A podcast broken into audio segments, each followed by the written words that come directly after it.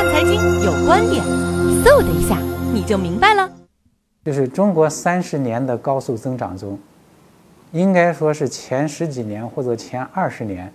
啊，是我把它叫做亚当·斯密式的增长。OK，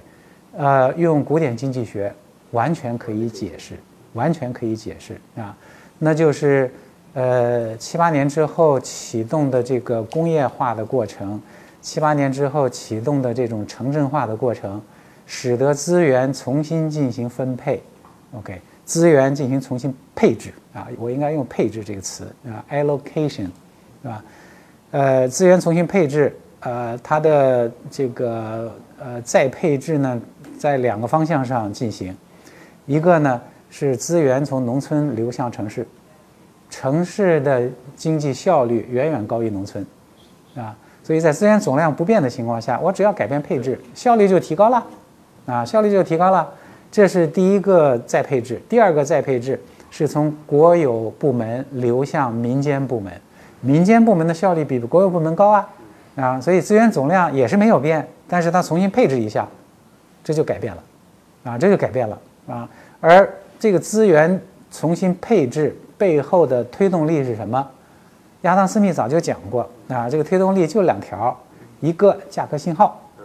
啊，价格信号是吧？你价格信号出来了，什么地方这个有短缺，有供应短缺啊，这个资源自动就流过去了，啊，用不着你中央计划委员会去去指挥它，啊。那么第二个，在资源再配置背后的推动力就是激励机制，啊，就是激励机制，这也是亚当·斯密在《国富论》里讲到的。啊，亚当·斯密说：“我今天能够吃一顿早饭，并不是因为我的厨子爱我，因为是他爱他自己，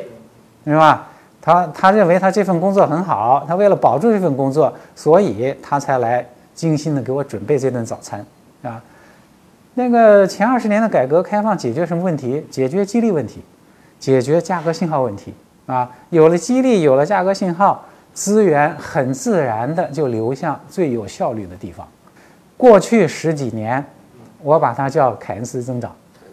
凯恩斯增长啊，所以前二十年是亚当斯密增长，后十几年是凯恩斯增长。特别是在两次国际金融危机之后，啊，一次是一九九七年，一一次是两千零八年，啊，九七年、零八年启动了有形之手重新回到市场上来配置资源这样一个过程，啊，那么。凯恩斯增长也是可以有增长的，但是凯恩斯增长和私密增长的区别是哪里？啊，是凯恩斯增长无法持续，凯恩斯增长无法持续，靠政府花钱、靠央行印钱的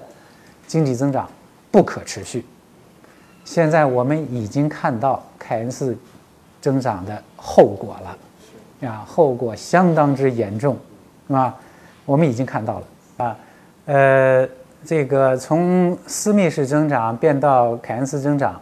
呃，政府在里边起了很大的作用，啊，政府之所以起很大的作用呢，就是政府在应对冲击的时候，啊，不管是内部冲击也罢，外部冲击也罢，政府呢，由于我们的体制所决定的，啊，政府呢，它是，呃，追求短期效果，啊，它是追求短期效果。那么短期效果来的最快的，那不就是凯恩斯的政策吗？来的最快的就是财政政策，来的最快的就是货币政策。